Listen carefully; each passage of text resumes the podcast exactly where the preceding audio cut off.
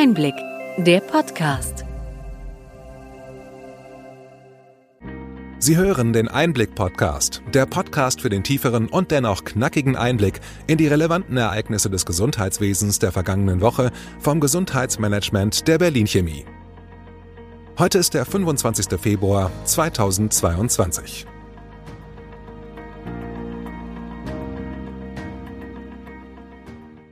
Welche Themen standen in dieser Woche im Mittelpunkt? Alle 97 gesetzlichen Krankenkassen können E-Rezepte annehmen. Die Zahl der eingelösten E-Rezepte steigt und kann im TI-Dashboard tagesaktuell eingesehen werden. Der Kauf der Versandapotheke des APO durch Douglas bleibt weiter umstritten. Die freie Apothekerschaft sieht darin eine negative Entwicklung und wendet sich an Ärztinnen als Verbündete. Die sprechende Medizin soll gestärkt werden. Nach der Vergütungsreform kommt dieser Ansatz nun auch an den Hochschulen an. Die Pharmaunternehmen können in der Corona-Krise ihr Image verbessern. Die Berichterstattung über Erfolge in der Impfstoffentwicklung erhöht die Wertschätzung der Branche, ergab das Healthcare Barometer 2022.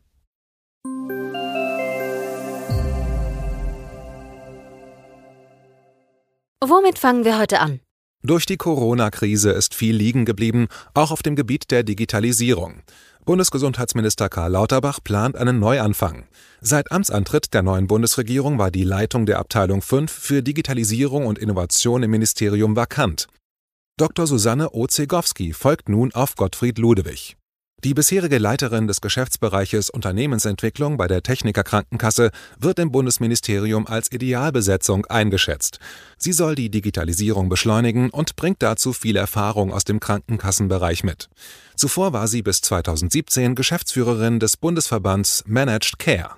Karl Lauterbach steht derzeit häufig in der Kritik. Die Personalie ist ein weiterer Baustein in seiner Strategie, das Ministerium für die kommenden Herausforderungen in seinem Sinne aufzustellen. Susanne Otzegowski soll helfen, gemeinsam mit den Krankenkassen die Digitalisierung zu beschleunigen. Die elektronische Patientenakte und das E-Rezept sollen endlich im Versorgungsalltag ankommen. Wir wünschen ihr viel Erfolg bei der herausfordernden Aufgabe. Alle 97 gesetzlichen Krankenkassen können inzwischen E-Rezepte annehmen, teilte der GKV Spitzenverband mit.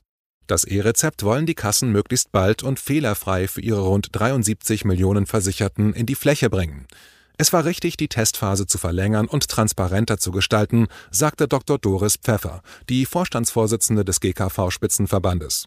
So wie jetzt ein digitaler Impfnachweis die Bürgerinnen im Alltag begleite, solle es künftig auch das E-Rezept ganz selbstverständlich tun. Im TI-Dashboard der Gematik sind inzwischen mehr als 2340 Rezepte verzeichnet, die seit Beginn der Zählung eingelöst wurden.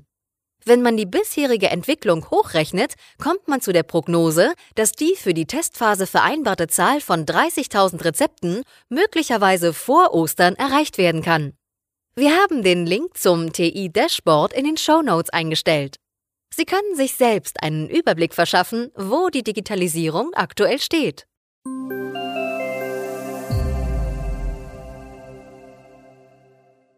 Die Übernahme der Versandapotheke des APO durch Douglas wurde viel in den Medien kommentiert.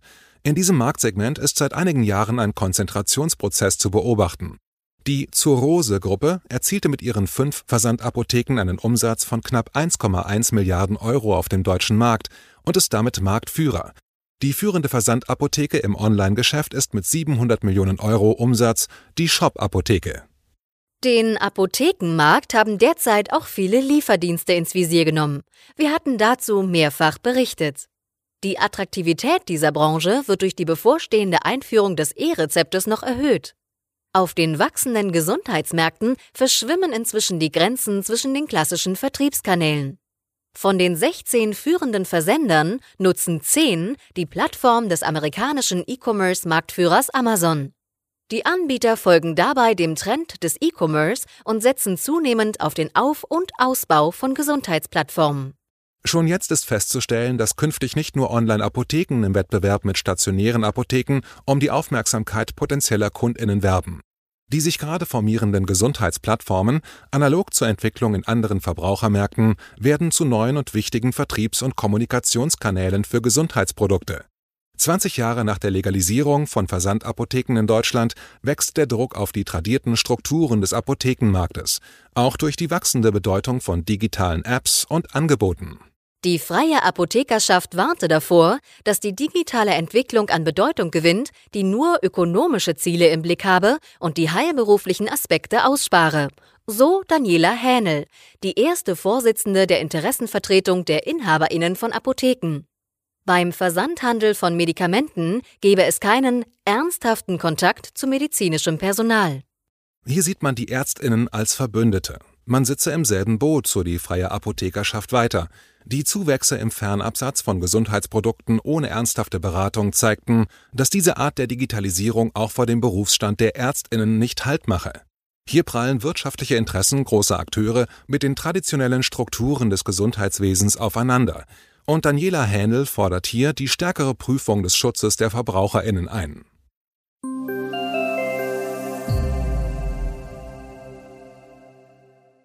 Zuerst heile mit dem Wort dann mit der Arznei, dann mit dem Messer. Diese Worte werden Asklepios, dem antiken Gott der Heilkunst, zugeschrieben. Die sprechende Medizin rückte in der evidenzbasierten Medizin EBM allerdings in den Hintergrund gegenüber Technik und Apparatemedizin. Inzwischen ist hier ein Umdenken auf mehreren Ebenen zu beobachten. Mit der EBM-Reform vor zwei Jahren sollte die zentrale Rolle des Menschen als Therapeutikum wieder gestärkt werden. Inzwischen findet sich diese Rückbesinnung auf die sprechende Medizin auch im Medizinstudium.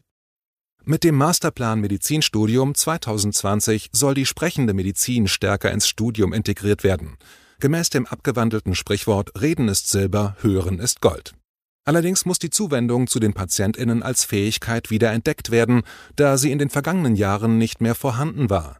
Die Auswirkungen der EBM-Reform auf die ärztliche Versorgung können derzeit noch nicht eingeschätzt werden, so die GKV.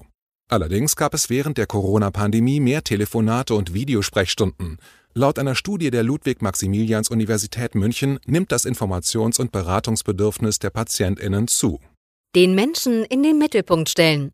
Das kann auch mit der Einführung und dem Ausbau digitaler Technologie im Gesundheitswesen erfolgen. Der Telekommunikationskonzern Vodafone legte eine Studie vor, die den 5G-Funkstandard und das Internet der Dinge als Möglichkeit sehen, die Gesundheitsversorgung zu rationalisieren und erschwinglicher zu machen. Augmented Reality oder Virtual Reality Anwendungen könnten den Patientinnen helfen, eine Diagnose oder Behandlung besser zu verstehen. Zudem können durch digitale Tools auch die Überwachung eines Krankheitsverlaufs verbessert werden. Bleibt die Frage, wie schätzen die Deutschen das im Wandel befindliche Gesundheitswesen ein? Antworten darauf gibt das Healthcare Barometer 2022 der Wirtschafts- und Beratungsgesellschaft PwC. Die Zufriedenheit hat insgesamt abgenommen, besonders die Krankenhäuser werden weniger positiv von den Befragten eingeschätzt. Aktuell sind nur noch 63 Prozent der Meinung, dass die Versorgung dort gut oder sehr gut sei. Diese Bewertung sei auch das Ergebnis der Berichterstattung in den Medien über eine mögliche Überlastung der Krankenhäuser in der Pandemie, so die Studie weiter. Durch die Corona-Krise rückte die Forschungsarbeit der Pharmaunternehmen stärker in den Mittelpunkt der öffentlichen Debatte. So ein weiteres Ergebnis der Studie. Die Erfolge bei der Impfstoffentwicklung haben zu einem sprunghaften Anstieg der Wertschätzung geführt. Rund ein Drittel der Befragten schätzt die Pharmabranche als eine innovative Wirtschaftssparte ein. Die Unternehmen hätten jetzt die Chance, ihr Image nachhaltig zu verbessern. Die Deutschen wünschen sich innovative Produkte, die den Menschen neue Heilungschancen bieten. So das Resümee bei PwC. Das Healthcare Barometer untersucht jährlich die Zufriedenheit der Deutschen mit dem Gesundheitssystem. Für die Studie wird jeweils eine repräsentative Umfrage durchgeführt. Wir haben diese in den Show Notes verlinkt kommen wir von der Momentaufnahme des Gesundheitswesens zu einer konkreten Herausforderung durch die Corona-Pandemie. Zahlen sind die Grundlage politischer Entscheidungen. Seit einiger Zeit wird als Hauptkriterium zur Beurteilung der Lage die Belastung des Gesundheitswesens herangezogen. Die Belegung der Intensivbetten und die Auslastung der Normalstationen müssen aber immer noch manuell von Ärztinnen in den Krankenhäusern erfasst und an die Gesundheitsämter weitergeleitet werden, teilweise immer noch per Telefax. Dr. Gerald Gass, Vorstandsvorsitzender der Deutschen Krankenhausgesellschaft, schlägt vor, dass diese Daten künftig aus den Krankenhausinformationssystemen ermittelt und tagesaktuell dem Robert Koch Institut zur Verfügung gestellt werden könnten.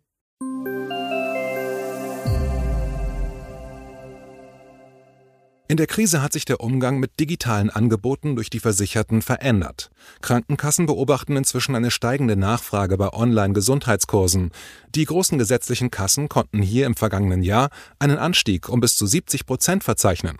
Dieses Angebot soll weiter ausgebaut werden. In der letzten Folge des Einblick-Podcast hatten wir berichtet, dass in den Haushaltsberatungen für 2023 30 Milliarden Zuschuss des Bundes für die gesetzlichen Kassen eingeplant sind. Darüber berät am 9. März das Bundeskabinett.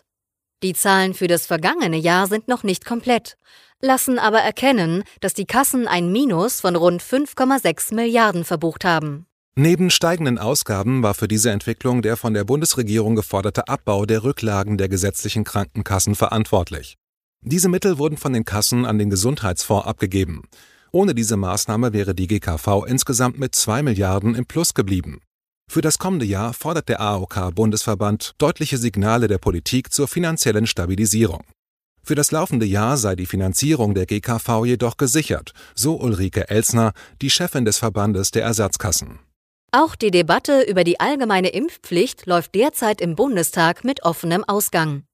Die Umsetzung der einrichtungsbezogenen Impfpflicht im kommenden Monat ist umstritten. Unklar sind die Auswirkungen dieser Maßnahme vom Dezember vergangenen Jahres. Zahlen des Zentralinstituts für die kassenärztliche Versorgung ZI zeigen jedoch, dass die Immunitätsquoten in den Praxen weit über dem Bevölkerungsdurchschnitt liegen. Mehr als 90 Prozent der Ärztinnen sind geimpft. Die Zahlen für die medizinischen Fachangestellten sind ähnlich hoch. Das ZI hatte die Daten mit einer Online-Umfrage ermittelt. Mit rund 11.200 Teilnehmenden gab es einen starken Rücklauf an der Blitzumfrage Anfang Februar.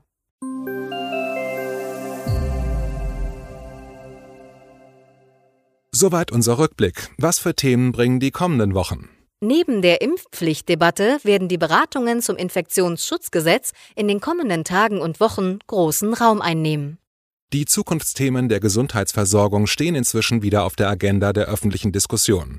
Ausgehend vom Beschluss des Bundeskabinetts wird die Finanzierung der GKV im kommenden Jahr ebenfalls im Fokus stehen. Hat Ihnen die breite und bunte Palette an Nachrichten und Informationen gefallen? Wir freuen uns, wenn Sie unseren Podcast weiterempfehlen und über Ihre Anregungen und Fragen. Schreiben Sie uns einfach an gesundheitsmanagement at berlin-chemie.de. Sie finden unsere Kontaktdaten auch in den Show Notes. Wir freuen uns, wenn Sie am nächsten Freitag wieder dabei sind beim Einblick-Podcast vom Gesundheitsmanagement der Berlin Chemie.